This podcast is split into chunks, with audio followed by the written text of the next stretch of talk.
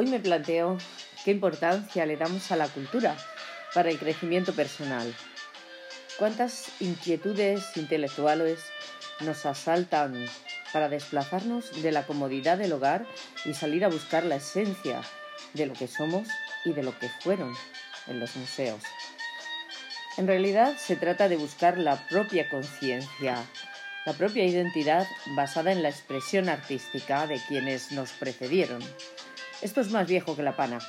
Para empezar, hay que partir de un respeto básico con los distintos puntos de vista de los autores y embarcarse en un proceso propio de reflexión, en el que vamos a cambiar paradigmas y a descubrir una nueva manera de ver las cosas. Estos podcasts son también un espacio de colaboración y de aportación personal donde te invito a expresar tu opinión o a participar conmigo enviándote un enlace, porque somos muy conscientes de que hay muchos avances tecnológicos, pero también somos muy conscientes de que hay pocos avances psicológicos. ¿Cómo cooperar con los demás de forma inteligente?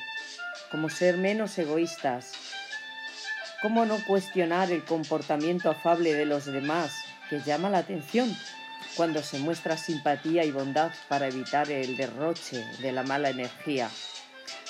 Cómo usar las palabras como reparación y mantenimiento de nuestro organismo y de nuestro espíritu. Por ejemplo, eh, si nosotros eh, decimos o evitamos decir odio y cambiarlo por eh, tengo cierta aversión.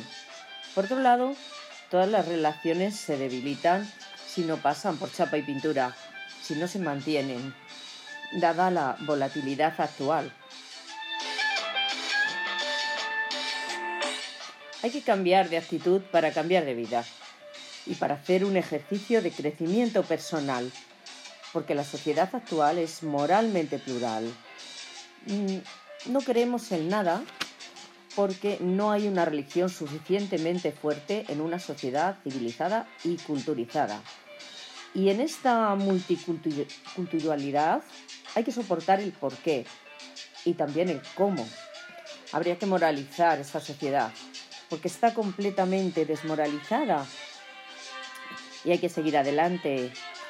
Hay un cambio de época y debemos comprometernos no podemos ser anárquicos y tenemos que rodearnos de personas que te cuestionen con bondad para mejorar, para mejorar nuestro mundo, nuestro universo, con la energía que nos vincula con ese universo holográfico, con ese universo físico.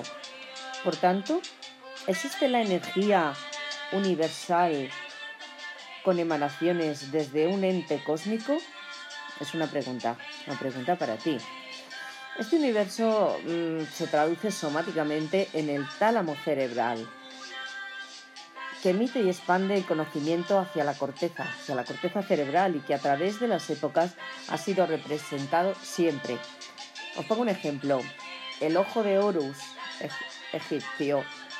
Em, justo por eso debemos visitar eh, nuestros centros, nuestros museos y descubrir las claves y las pistas que nuestros ancestros han dejado allí. La cultura nos transmite todo el conocimiento y nos hace encontrarnos con nuestro propio ser. Solo de este modo vamos a evitar escupitajos de esquerra en el Congreso, un lamentable espectáculo.